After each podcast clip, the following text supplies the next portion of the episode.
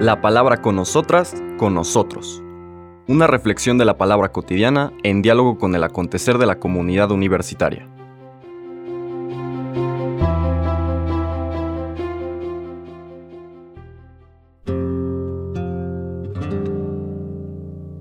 Hola, buenos días. Bienvenidas, bienvenidos a la palabra con nosotras, con nosotros. Hoy martes 12 de septiembre de la semana 23 del tiempo ordinario, seguimos en el Evangelio de San Lucas los versículos inmediatos siguientes a lo que leímos ayer, esta controversia del colmo de la dureza de corazón. El sábado es para dar vida o para quitarla.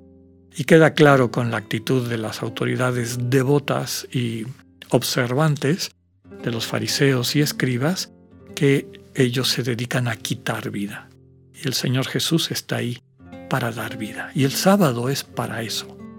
No es un deber, es una oportunidad de respetar, de crear un lugar, un, espacio-tiempo en el cual nos podamos encontrar con Dios. Queda claro, como terminábamos ayer, que una visión centrada en el corazón, en la solidaridad, en la empatía con el hermano y, la hermana, es el camino de una auténtica religión, porque finalmente el hermano, la hermana, es imagen del Dios vivo. Si yo no descubro ese Dios en el hermano y la hermana, pues muy probablemente eso a lo que le llamo yo Dios y a quien pretendo darle culto, no es más que un ídolo que justifica mi egoísmo. Es la contraparte de mi egoísmo. Como les decía, es el colmo de esta dureza de corazón y eso nos permite entender la escena de ahora. Son los versículos 12 al 19 de ese capítulo 6 de Lucas. Por aquellos días Jesús se retiró al monte a orar y se pasó la noche en oración con Dios. Cuando se hizo de día, llamó a sus discípulos, eligió a doce de entre ellos y les dio el nombre de apóstoles. Eran Simón, a quien llamó Pedro, y su hermano Andrés, Santiago y Juan, Felipe y Bartolomé, Mateo y Tomás, Santiago el hijo de Alfeo y Simón llamado el fanático, Judas el hijo de Santiago y Judas Iscariote que fue el traidor. Al bajar del monte con sus discípulos y sus apóstoles, se detuvo en un llano. Allí se encontraba mucha gente, que había venido tanto de Judea y Jerusalén como de la costa de Tiro y de Sidón. Habían venido a oírlo y a que los curara de sus enfermedades, y los que eran atormentados por espíritus inmundos quedaban curados. Toda la gente procuraba tocarlo porque salía de él una fuerza que sanaba a todos. Palabra del Señor. Les comentaba al inicio de esta transmisión que está concatenada esta escena o escenas, porque en realidad son dos, aunque porque son cortitas, las juntamos en la lectura o la juntó la liturgia de este día en una sola lectura del Evangelio. ¿Por qué decimos que está están concatenadas? Recordemos cómo hemos ido meditando el Evangelio de Lucas, que Jesús nos presenta Lucas. Lo primero que hay que subrayar es que la cronología es muy similar a la del Evangelio más antiguo, el de Marcos. Entonces toma esa cronología Lucas, más o menos, y lo que le va agregando, a la manera como también lo hace Mateo, son algunos dichos de Jesús que vienen de otras fuentes, en particular de la fuente Q, esta fuente de dichos del Señor, la letra Q, es del alemán Quelle, que significa fuente. Va eh, elaborando una manera de presentarnos a Jesús. Su primer gran escena, y la recordábamos ayer, fue el, este discurso programático tomado del profeta Isaías, que Jesús se presenta como el ungido por el Espíritu para proclamar este año de gracia, es decir, liberar a su pueblo de enfermedades, de opresión, de todo lo demás. Luego vienen una serie de intervenciones milagrosas, tanto exorcismos como curaciones, y la aceptación de la gente. Parece que todo el mundo está muy contento hasta ahí. Y después empiezan las controversias. Jesús se va separando, va contradiciendo algunas de las interpretaciones más devotas, ¿no? o la manera como entendían ellos la observancia de algunas de las prescripciones de la ley mosaica. Una y otra vez el Señor trata de llamar la atención para que volteen a ver a la persona. Todas esas leyes tienen como destinatario y sentido la interacción humana, la fraternidad, la sororidad, el constituirnos como comunidad centrada en el amor.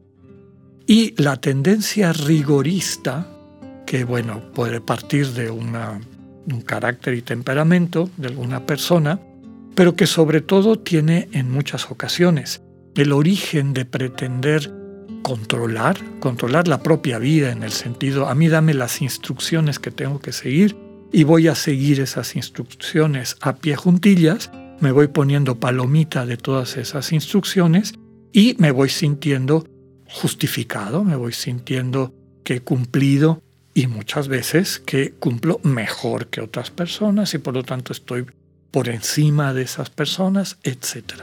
Es sin duda alguna un círculo vicioso del ego, una manera como el ego se manifiesta y coloniza lo que deberían ser espacios religiosos donde esta religación, recordemos que es el sentido original de la palabra religión y religioso, tiene como objeto religar al ser humano con Dios, al ser humano con los demás seres humanos y al ser humano consigo mismo, consigo mismo.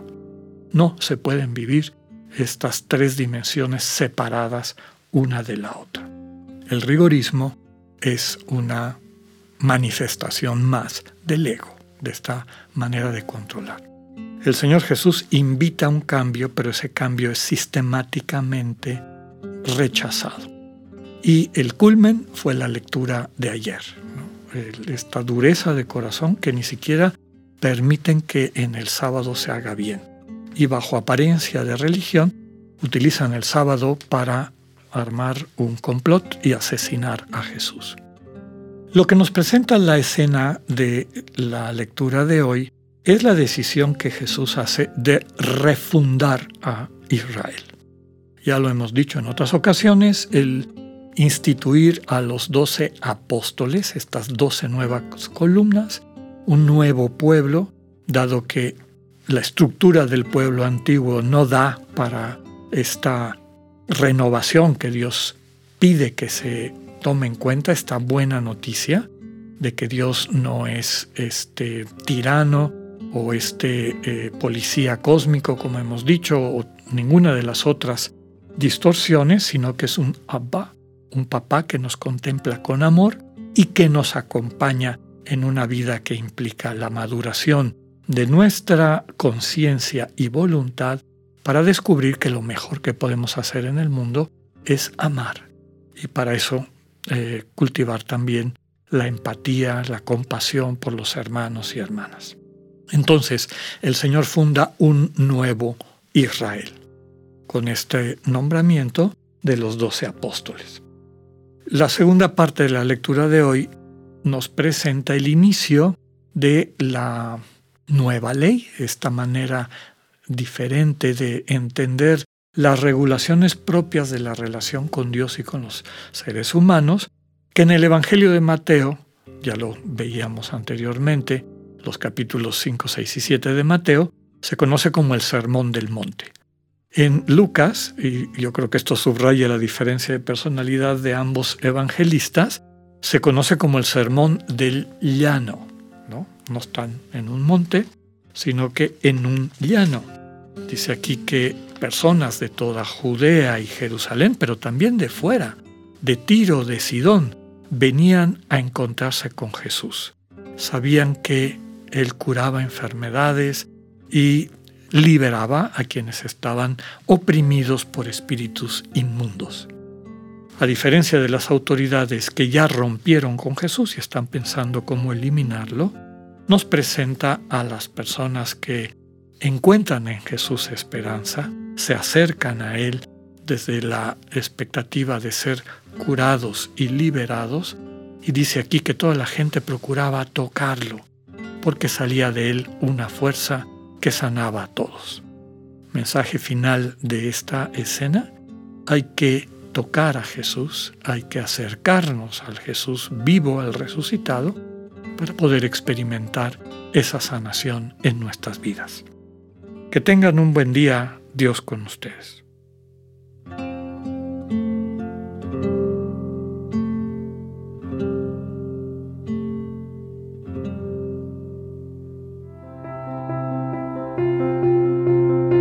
Acabamos de escuchar el mensaje del Padre Alexander Satirka. Escúchalo de lunes a viernes a las 8.45 de la mañana por radioiberoleón.com, a través de nuestra app gratuita para iOS y Android o por Spotify. Esta es una producción de Radio Ibero León en colaboración con el ITESO, Universidad Jesuita de Guadalajara.